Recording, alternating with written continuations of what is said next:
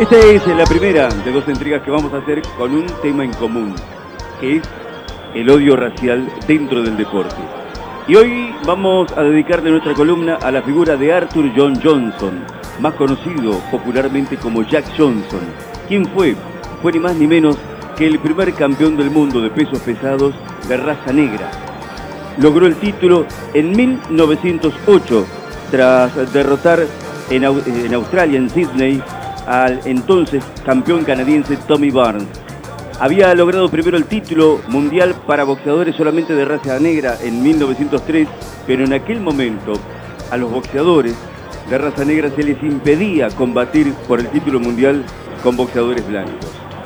Las dificultades para Jack Johnson fueron mayores, hijo de una familia de ex esclavos de raza americana, logró imponerse sobre la base de un estilo que muchos le criticaban, era un estilo contragolpeador, defensivo, y además también muchos tenían cierta inquina hacia el boxeador por determinada personalidad muy notoria que Jack Johnson tenía.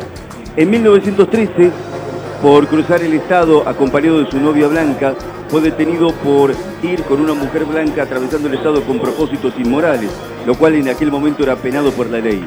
Con un jurado de 11 miembros blancos, lógicamente, Jack Johnson fue condenado a un año y un día de prisión. Por lo tanto, se vio obligado a abandonar los Estados Unidos, a escapar y a seguir haciendo peleas en distintas partes del mundo. Así llegó también en enero de 1915 a la Argentina, en Buenos Aires, para hacer algunas exhibiciones.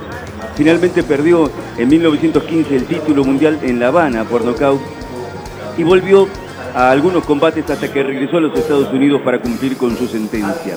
Siguió peleando hasta una edad muy avanzada, hasta más de los 50 años, y falleció a los 68 en un accidente de tránsito tras dejar un bar en el cual se habían negado a atenderlo.